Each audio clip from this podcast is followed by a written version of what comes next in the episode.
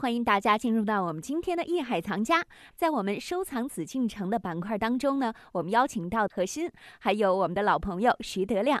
我们今天要说到的内容呢是《清明上河图》。这样一幅画作当中，我们能够看到很多故事，而且呢，在这幅画作当中，我们也能够了解到中国画的一些特点。好，继续呢，和大家一起来了解《清明上河图》。北宋张择端，自幼好学，早年游学汴京，曾供职于翰林图画院。他创作的《清明上河图》是一幅具有重要历史价值的风俗长卷，成功的描绘出汴京城内及近郊在清明时节社会上各阶层的生活景象，主要表现的是劳动者和小市民对人物、建筑物、交通工具、树木、水流之间的相互关系的处理非常巧妙，整体感很强，具有极大的考史价值。此后，历代绘制的都市风俗画无不受其影响。《清明上河图》现珍藏于北京故宫博物院。邀请二位和大家呢共同来聊一聊《清明上河图》，这是故宫里面的宝贝啊。这幅长卷呢，描绘了北宋时期都城东京、汴梁以及汴河两岸的自然风光，还有这种繁荣的景象。当然，我们也知道了，这是以一种手卷长卷的形式，并且呢是采用了散点透视的构图方法，生动地描绘了中国十二世纪城市生活的一种面貌。所以，当我们看过之后呢，都会觉得回味无穷，特别希望成为画面当中的人物。那么，我们今天呢，还是和大家来看一看《清明上河图》到底给我们描绘了有怎样一些故事，还有描绘了当时东京汴梁到底有怎样的科学水平啊，还有城市经济到底繁荣到一个什么样的程度。我们要请我们的何老师给我们讲解讲解，还有我们的徐老师呢，娓娓道来。对，因为这幅画呢，它所体现的内容是非常非常丰富的，丰富到了什么程度呢？就咱们说，可以作为十二世纪初，也就是中国宋代、北宋时期，当时咱们所能体现出中国所特有的，而且当时也在世界上可以这么说，是最先进的一种商业的文化、科技的文化，还有它市井的城市文化，嗯可以这么说，是当时的一副城市百科全书。嗯至于为什么是这样，呃，这幅画到底这里面画面有些什么内容啊？我想这因为徐先生既然也是才子嘛，他肯定 也也知道，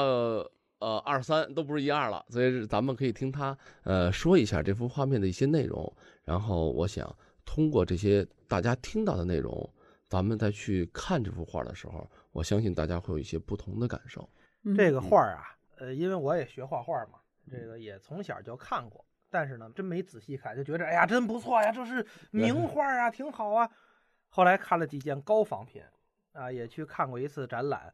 真正看这个画儿的时候，你感觉真不一样。所以我还是啊，这强烈的建议我们听众朋友们，您真回家上上网，您看看那个高仿放大的那个画儿，那真是好。为什您么好花呢？点时间？哎，真是为什么好呢？呃，有数字可以说明问题啊。这个《清明上河图》中啊，光人画了一千六百九十五个，嗯对这个一般情况下，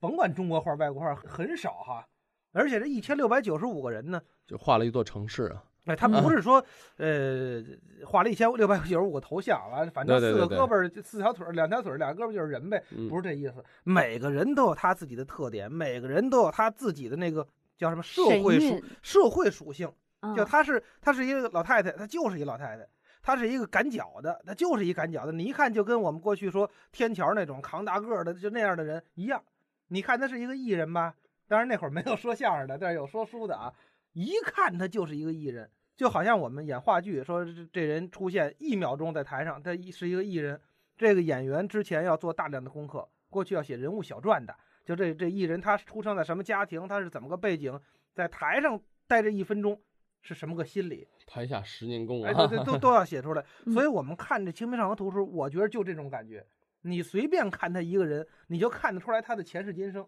那你看这人在茶馆里喝茶呢，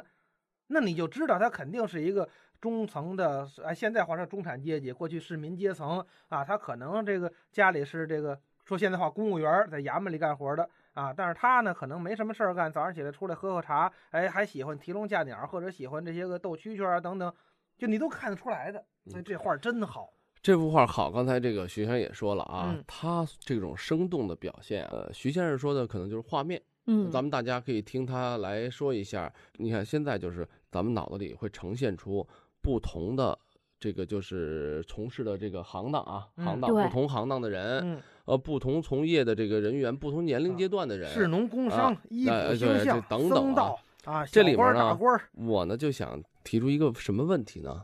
呃，我不知道徐先生，因为他确实也是比较喜欢绘画。嗯那这里面你觉得这里面贯穿整个画面最重要的一个行当，嗯我不知道你看没看出来，或者说最重要的，就让你感受最深的这个行业是什么？感觉点最多的是吧？呃，对啊，呃行业呀哎，我从这个嗯广告牌儿上啊，我、哎我觉得啊不不你得让徐画家说，好吧，对不是他不是研究这画嘛。没关系。刚才那谁永峰说到了广告牌儿哈，嗯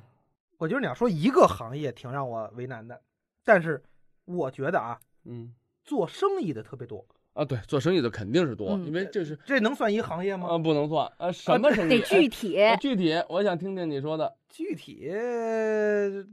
那什么生意都有。啊 你看啊，这个徐画家嘛，我因补为充一下，成吗啊，？行，啊就听听咱们主持人 的啊。嗯啊，嗯我从这个画面当中啊看到，因为咱现在说的是广告牌儿，但是嗯以前我觉得，因为它不是用霓虹做的，啊也没有什么现在我们的亚克力之类的，嗯它用的是那种布。我嗯看到比较多的写的是酒，是哎不是？我说对了吗？你看看这个女同志就是女同志啊，哎，她观察你是生活画细家致，没中的办画法。家 啊，你给作关为键关键问题是什么？女同志不喝酒，呃，但他了解酒，所以看到酒不了是。他，所所以他生气啊！一看 怎么这这么几个店里就那么些卖酒的呀？这对我呀要是生活啊在那个年代，我丈夫天天出去喝酒去，我只能在家没事儿等着他调调帘儿，我明白对啊嗯了。吧？完了，对一于出咱手 们徐先生来讲，这酒馆还是太少了，啊哈哈哈对哈，啊呃，喝不够。角度不同，对呀，这个不过他说的这个，刚才主持人说的对，这个酒文化在这幅画里头会阐释的、表嗯现的非常非常多。他有什么表现呢？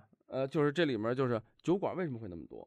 有哎很多的酒馆，有人在喝酒，嗯哎哎，大家在也聊就天，是谈天应酬喝酒多是吧啊？应酬多，呃，这都是表面的，因为你嗯看到的画面就是画出来他们在聊天，在喝酒，在等等，在那么多酒馆的那些招牌嘛，咱嗯们说的那个以那个布的形式挂的这种这个小招牌啊等等，嗯包括到最后画面的结尾，居然还有一个那个大夫的诊所，我记不清什么诊所了啊，嗯赵什么赵允大夫吧，呃，这个诊所还是专治酒伤，可见啊。专治酒商，商酒商呃是就喝喝多了酒了的，受的我们是跌是打损伤，啊，现在他这还有伤就是伤。呃，对，喝酒就就就就得的病吧，或者是怎么样这个情况啊。哦还有这最样，画面的结尾居然是以酒作为结尾，可见因为大师的作品，一幅好的作品，嗯，每一个作品的细节都不会是随便肆意的去画。嗯呃，这里面儿我现在告诉大家，这个酒文化贯穿了整个画面的始终，因为本身是一个人生百态、世嗯间百味、